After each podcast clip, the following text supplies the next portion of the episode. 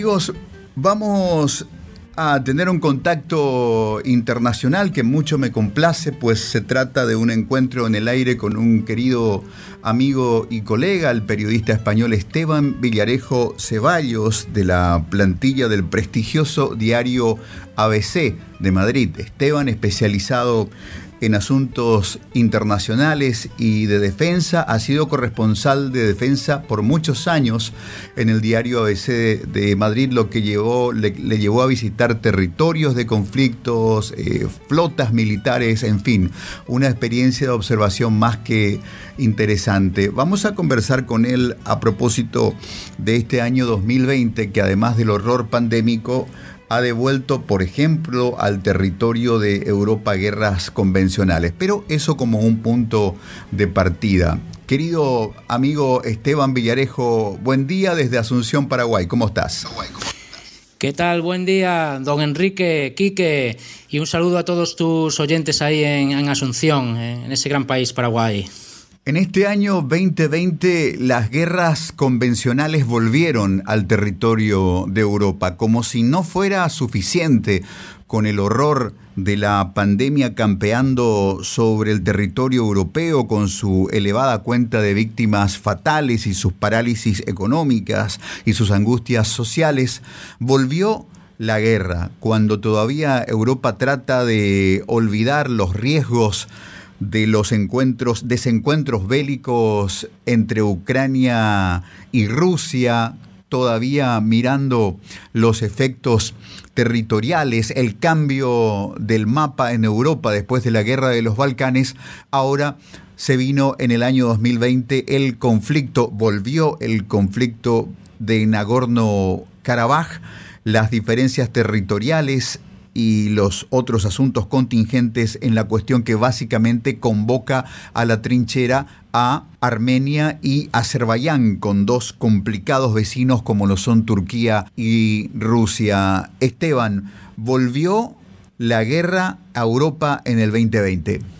El conflicto de, Nagorno-Karabaj o Alto Karabaj es, es una, bueno, una consecuencia ¿no? de aquel desmoronamiento que hubo en la Unión Soviética. ¿no? En aquella época Armenia era el bando, el bando fuerte, ¿no? fue una guerra que salpicó los años 88-94 y, con, y acabó con 20.000, 30.000 personas eh, civiles y militares eh, fallecidos. Fue una guerra en la cual Armenia se cogió parte del territorio que históricamente Azerbaiyán reclamaba y a través de una proclamación de una independencia de una república armenia en el Alto Karabaj, pues se hizo con aquel territorio, ¿no? Ese conflicto ahora ha cambiado las tornas, digámoslo. Eh, hay una especie de reequilibrio en la zona donde Turquía está jugando cada vez un papel más prominente en el Cáucaso Sur. Eh, Turquía ya es, digamos, la potencia dominante, con una Rusia de Putin que está a verlas venir. Quiere estudiar los pasos que estos nuevos líderes de estos países dan para ver si son más proeuropeos, pro Unión Europea o pro-Rusia. Y aquí al final, en, el Alto Karabaj, lo que ha pasado es que Azerbaiyán se ha ido preparando estos últimos años tecnológicamente, como bien has, comentado, Quique, esta guerra, este conflicto de, mes y medio ha marcado un antes y un después con el uso de drones. Azerbaiyán se ha ido preparando para este momento y ha batido eh, con una superioridad abrumadora a las fuerzas armenias que ni se lo esperaban ni estaban para la defensa de, de Alto Karabaj. Rusia apareció finalmente para, hacerse valedor del acuerdo de paz y al final también llevar sus intereses al terreno geopolítico que es crucial, ¿no? Eh, con, la frontera con Turquía, la frontera con Irán, eh, gasoductos previstos, etcétera. Estábamos conversando, Esteban, a propósito del conflicto entre Armenia y Azerbaiyán, que conjunta, digamos, la receta del caos perfecto, lo territorial, lo étnico, lo religioso y los grandes intereses eh, económicos con el paso estratégico de los recursos gasíferos de Europa del Este hacia el resto del continente. Exactamente, Quique. Están esos cuatro elementos, eh, primordialmente territorial, luego religioso étnico, intereses económicos, y yo añadiría un cuarto que es el, interés que tiene eh, Recep Tayyip Erdogan, el, presidente de Turquía, de crear un, nuevo neo-otomanismo, ¿no? otomanismo en la zona. hay que tener en cuenta que en 2023 Turquía celebra el centenario de, la creación de la, de la, moderna República Turca y, Erdogan tiene, en mente pues eh, llegar a esa fecha con unas condiciones geopolíticas y de autoridad en la zona como nunca antes tuvo Turquía en un siglo. Esto es una realidad. Hemos visto su actuación en el, norte de Siria, con el Kurdistán, hemos visto su actuación en Libia, en el Mediterráneo, en Chipre, con Grecia tiene sus más y sus menos en las islas, eh, hay esa guerra fría siempre. En el Mar Negro, cada vez Turquía tiene, tiene una posición más fuerte marítimamente y el conflicto Azerbaiyán-Armenia, que fue heredado de finales del siglo XX, como hemos dicho, con el desmoronamiento de, la Unión Soviética, pues aquí ha jugado su carta. Hay que tener en cuenta que al final se, juntan dos figuras muy cesáreas, ¿no? cesaristas, como son Putin y, Erdogan en la zona y, y, están jugando a ratos al gato y al ratón y a ratos con alianzas y a ratos con conflictos y eso también hay que tenerlo en cuenta. Esteban, ¿por qué Erdogan habla de Armenia como el mayor peligro para la paz en la región. Históricamente las relaciones entre Armenia y, Turquía son nefastas, ¿no? Hay que, remontarse a, 1915, ¿no? El gran genocidio armenio, del cual eh, Turquía reniega, nunca ha reconocido y provocó una diáspora. Por ejemplo, hoy hay más ciudadanos de origen armenio en países como, como Estados Unidos o, Francia que en la propia Armenia, ¿no? Son dos rivalidades históricas en la zona del Cáucaso, eh, dos rivalidades eh, irreconciliables, también muy, muy antagónicas no solo hablamos de dos tipos de, etnografía, ¿no? sino aquí está el componente religioso, eh, cristiano eh, armenio y, el, Islam suní de, Turquía. Y eso, pues, eh, a lo largo de la historia, cuando hay liderazgos más cesaristas, populistas, donde la, carrera de armamento tecnológica se ha producido porque Turquía eh, ha desarrollado su conglomerado industrial eh, militar, ha desarrollado su tecnología de drones, que hemos visto como un factor determinante. Y cuando las guerras se pueden realizar en 15, 20 días, con apenas bajas, eh, mostrando tu poderío tecnológico abrumadoramente, consigues mm, réditos que antes a lo mejor tardabas en conseguirlos 4 o 5 años. Y con muchas muertes, claro. Esteban, las últimas noticias, las noticias frescas del día, que lamentablemente también traen sangre fresca impresa en impresionantes fotografías, nos hablan del asesinato de quien está reputado como el cerebro del programa nuclear iraní, una persona que había sido tiempo atrás aludida con nombre y apellido, targeted, dirían los norteamericanos, por el propio Benjamin Netanyahu, que lo aludió a este científico que fue asesinado ayer en un operativo muy audaz atribuido a la inteligencia israelí en pleno territorio iraní, dijo anoten este nombre y apellido. Bueno, hoy este nombre y apellido forma parte de la necrológica del día y en la moralización y justificación probablemente de retaliaciones militares por parte de Irán contra el territorio de Israel.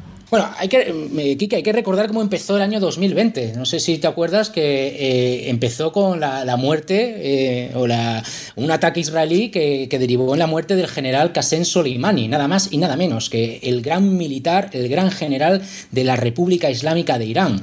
Era el general de las fuerzas Quds, que, era la élite, es la élite del ejército iraní y se despliega allí donde hay un conflicto y hay intereses iraní. Eh, Diez meses después sucede este, este nuevo, este, esta nueva operación, ¿no? Y en el camino Israel ha desarrollado otro tipo de operaciones contra el programa nuclear eh, iraní, contra el número dos de Al-Qaeda que se supone se encontraba en Irán y se supone que Israel también lo, aniquiló hace, hace unas semanas. Más allá de, este, de este replanteamiento que, que Israel está haciendo en la zona, con ataques directos en suelo eh, iraní, eh, hay dos factores que, se revelan, ¿no? Es la penetración que, Israel eh, de manos del Mossad y de manos de sus fuerzas militares tiene en, el propio territorio de Irán, un factor eh, que hemos visto que es un salto de, calidad.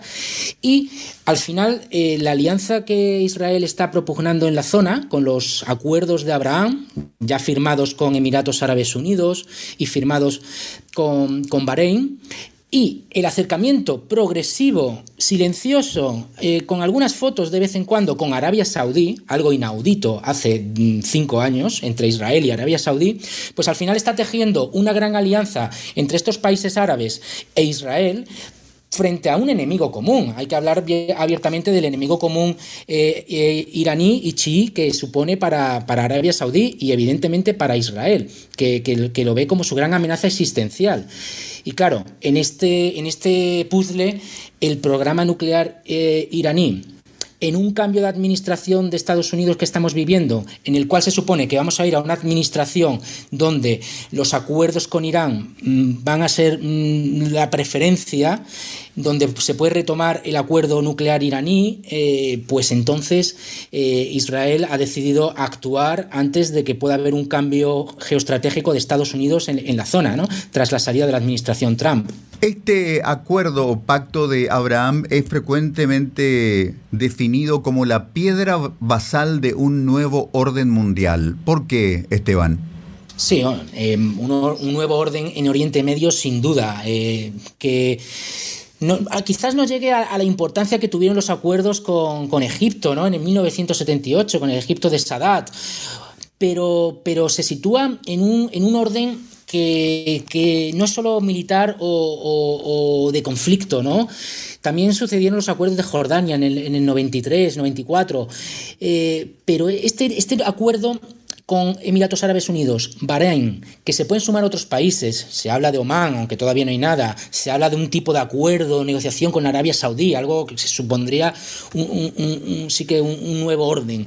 Eh, implica también relaciones económicas, esto es nuevo, relaciones de inversión, relaciones turísticas, relaciones de visados. Se habla de, que no, no, existan visados de viaje entre Emiratos Árabes Unidos, que todos conocemos es un país muy abierto, que vive un boom económico y tecnológico sin precedentes en la zona, y también con, con Bahrein, que es, un, que es un país que también su economía está eh, bollante, ¿no? todos ellos al calor del petróleo. Es decir, crea no solo una alianza geoestratégica, política y militar, sino también cultural, social, económica y de viaje. Y esto al final es lo que hacen las grandes alianzas. Eh, ese enlazamiento eh, puede suponer eh, que, otros países se, unan, ¿no? También se, habla también de Marruecos, de poder llegar a, firmar algún tipo de acuerdo negro sobre blanco con, con Israel y vemos que Israel se está moviendo. Em, Israel en la zona ha, tomado la determinación de dar un paso más en lo que se refiere a diplomacia. Ha aprovechado el empuje que Donald Trump ha querido dar a este tema, hay que, hay que reconocerlo, y, está, la verdad, que, sorprendiendo al resto de países árabes enemigos y a los chiíes, como, como Irán, pues eh, supone un golpe duro. Esteban, esta dialéctica amigo-enemigo sobresale de una manera inocultable en este acuerdo de Abraham, porque si uno abre un poco la línea de tiempo de los eventos en la historia, se encuentra con la eliminación de la molesta figura de Muammar Gaddafi en Libia, que era un dictador, sí, que era un dictador caprichoso como un antiguo rey africano, que perseguía a la oposición y amordazaba la libertad de expresión. Pero si miramos hacemos un cotejo con el Emirato de, Bahrein y encontramos también este tipo de brutalidades. Sin embargo, Bahrein está sentado como un amigo y quizás exagerando como una democracia en este pacto. Curiosa mirada de la conducta de, los países, del quién es quién en este ajedrez de los intereses mundiales. Evidentemente, Quique, eh, Bahrein sufrió la primavera árabe y estuvo a punto de, caer su, gobierno, ¿no? Eh, se recondujo la, situación y no se dio el caso como en Libia. Fue un caso parecido al de al de Siria, ¿no? Con Al-Assad, que al final eh, consiguió sobreponerse. En Bahrein no, no llegó al conflicto armado abierto que, hubo en Siria y que, bueno, todavía se mantiene. Evidentemente los intereses son cambiantes. Eh, qué es democracia o no es democracia depende de quién es amigo, quién es enemigo, como, como bien dices, y cuando hay un pacto de seguridad, un pacto militar y un pacto político, pues al final estás comprando también ese apoyo militar en caso de que eh, eh, haya un enemigo común y, poder tejer la alianza. Eh, la lección en Europa se ha aprendido también. evidentemente Gaddafi era un, un dictador, Assad es un dictador pero aquella frase famosa de prefiero este dictador conocido a alguna democracia que no se sabe quién la va a ocupar por conocer, pues el caso libio nos reveló que, que, no se puede entrar en los países, no se pueden derrocar regímenes que cultural y socialmente son tan diferentes y el concepto de democracia puede ser tan diferente al, de, al que se maneja en Europa, en, en Latinoamérica, en Norteamérica, etcétera, y sobre todo porque no sabes lo que va a venir después. Y, quizás se haya aprendido una lección en los últimos 10 años ¿no? de, la, primavera árabe en este sentido. Y este tipo de nuevas alianzas y nuevos pactos puedan ser una, solución en la zona de Oriente Medio, aunque todavía está por resolver eh, el, conflicto en Libia, en Siria, y donde nos encontramos también de nuevo las potencias típicas, eh, Turquía, Rusia, Irán, Arabia Saudí, Emiratos Árabes, Qatar, eh, jugando en ese ajedrez que, que bien has mencionado. Esteban, mencionaste a Siria. El horror pandémico que se apoderó del mundo en el año 2020 sacó un poco de la agenda el caso de, de Siria que trajo al mundo una de las crisis humanitarias más fuertes, esta corriente migratoria que puso en las fronteras de Europa casi a dos millones de refugiados. Hoy se sigue hablando de que hay brutales intervenciones del gobierno de, de Al-Assad, del uso de armas prohibidas como el gasarín, del exterminio de facciones rivales, pero parece que el mundo perdió sensibilidad y se está solapando el conflicto de Siria. ¿Es un efecto COVID nada más o qué está pasando? Bueno, es un efecto COVID, eh, pero también es un efecto de cansancio, de agotamiento, de más o menos partes definidas que han alcanzado un territorio y los costes de avanzar son mucho mayores que los de mantenerlo. Hablamos de un conflicto de, 2011, ¿no? Eh, son nueve años nueve años de una guerra cruenta, de una guerra donde ha vivido también el Estado eh, Islámico, donde hemos visto a todas las potencias instalarse, Estados Unidos, Rusia, Turquía, Irán. Y el agotamiento es, es, eh, palpable. Eh, puede haber avances de, un sentido o de otro, pero no ese movimiento bélico que, se vivió sobre todo en 2014, 2015, 2016. Ahora mismo es un país donde hay un, gobierno de, de Al-Assad con la República Árabe Siria que controla la mayoría de ese territorio. En el norte, Turquía también controla otra, otra zona del territorio con el gobierno provisional de Siria, la oposición al Assad y, con una ocupación de facto turca. Luego tenemos otra zona más eh, en, el, en el lado este, que es la zona kurda, con, la denominada Rojava, una, zona donde también recibe el apoyo de Al-Assad.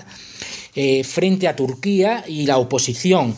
Eh, entonces, mm, tenemos tres grandes zonas muy establecidas, muy agotadas militarmente, muy agotadas también humanamente. Eh, esto hay que, entenderlo también, que la guerra la realizan personas. Y mm, lo que, el factor que ha desaparecido parece ser eh, a, cotas muy inferiores es el, del Estado Islámico, ¿no? el, de, el, islamismo yihadista. Pero no hay que descartarlo tampoco que resurja. Y para colmo, tenemos en el mismo país de Siria, como si fuera, eh, como si nos recordara a, la plenitud de la Guerra Fría en los años 70-80, dos bases de Rusia, una, una naval en Tartus y, otra aérea en Yemeinin y fuerzas de operaciones especiales en Estados Unidos, donde bueno, eh, protegen recursos petrolíferos, eh, apoyan a facciones, etc. Eh, es un escenario impensable mm, mm, a final de, O sea, impensable hace 20 mm, años, ¿no? Que viviéramos en un país como Siria este tipo de laboratorio, porque ha sido un laboratorio de geopolítica, un laboratorio de guerra, se han experimentado con, con, nuevas armas, con drones, con misiles de crucero eh, lanzados desde submarinos, eh, en el caso de Rusia y también de Estados Unidos, se ha experimentado con todo tipo de, de armas, eh, de, bombas de racimo, de, de bombardeos masivos. Hemos visto también la guerra subterránea, es decir, eh, es totalmente eh, una situación de agotamiento que yo creo que el COVID ha sido no una excusa, porque el agotamiento estaba ahí antes, pero sí ya ha sido lo definitivo. Esteban, por último, agradeciendo muchísimo la generosidad de esta conversación. Termina el tiempo de Donald Trump en la Casa Blanca. El personaje Donald Trump seguramente tendrá todavía una sobrevida tan bizarra como interesante y prolongada porque se lo ve muy sanito y muy fuerte con su alimentación basada en, hamburguesas de McDonald's. Pero, ¿cómo caracterizarías la política exterior en los años de Donald Trump, donde se lo veía, por ejemplo, a Mike Pompeo más como un ministro de propaganda que como un estratega de la política internacional de los Estados Unidos? Bueno, Donald Trump parece que se nos va, ¿no? Eh, eh, otra cosa es que a lo mejor quiera presentarse en 2024, entonces eso yo creo que ya terminaría un poco de sacudir al Partido Republicano. La política exterior de Donald Trump, ¿cómo ha sido? Pues eh, hay que reconocer que, paradójicamente, a lo mejor lo que, a lo que se hubiera pensado, su intervencionismo mm, ha sido muy sutil. no ha sido un intervencionismo tosco. No hemos tenido ningún quebradero de cabeza que nos haya proporcionado Estados Unidos en el plano militar, en el plano de, invasiones, ¿no? en el plano de, nuevos conflictos. En ese sentido, eh, se puede ir Donald Trump siendo el primer presidente que prácticamente no, ha intervenido en, ningún país. Otra cosa es que en lo geopolítico y esa sutileza se ha trasladado a los pactos que ha tejido con Israel, evidentemente, pacto histórico Estados Unidos-Israel, lo ha elevado a otra potencia, ha, elevado ese pacto a una categorización de Israel como el gran aliado, la autoridad palestina no ha existido para, Donald Trump, y al final, respecto a la administración Obama y lo que va a venir de la administración Biden, han sido eh, su enfoque respecto a China y respecto a Irán, el gran cambio, ¿no? E, ese acercamiento que quiso tener la administración Obama con Irán, evidentemente se ha ido al traste, eh, no, no, hay acuerdo posible lo nuclear, por eso quizás Israel ha actuado expeditivamente antes de que Donald Trump abandone la Casa Blanca. Y respecto a China, aunque ambas administraciones, Trump, Obama y la que viene, Biden, van a, compartir la estrategia, el fin último, cómo contener eh, ese empuje económico chino, ¿no? el capitalismo feroz y el comunismo interior, eh, eh, al final la táctica suele ser diferente y va a ser diferente. Donald Trump va a tener una táctica muy frontal, muy unilateral, sin tener en cuenta la Unión Europea, sin tener en cuenta alianzas comerciales más allá de, de su propio empuje que lo hemos visto con el último pacto que, comercial que ha habido en Asia, ¿no? que se lo ha apuntado China. Y en ese aspecto, la administración Trump eh, ha dejado un legado de incógnita ¿no? Eh, respecto a qué sucederá en esa gran guerra fría que vamos a vivir, que por ahora es comercial, pero quién sabe si puede elevarse a, categoría de conflicto con, China. Eh, China y Estados Unidos están llamados a, a, librar la última gran batalla por la pugna de, económica mundial. Y los chinos tienen presente otro año, así como Turquía tiene grabado a fuego el 2023 como el centenario, China es el 2049 es el centenario ¿no? de la República Popular de China y, sus autoridades, eh, el presidente, tienen, tienen, tienen, quieren llegar a ese año como, como la potencia global y, económicamente pues han dado un salto cualitativo tecnológicamente.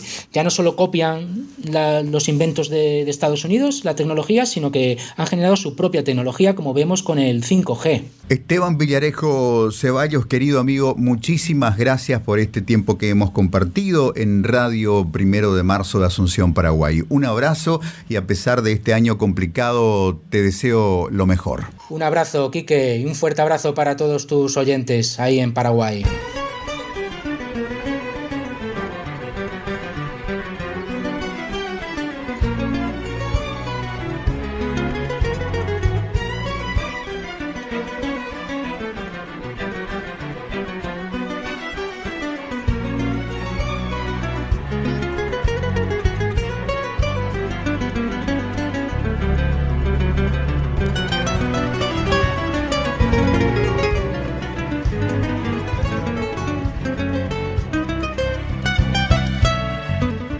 Bueno, una polifonía de versiones de esta cortina nuestra del programa.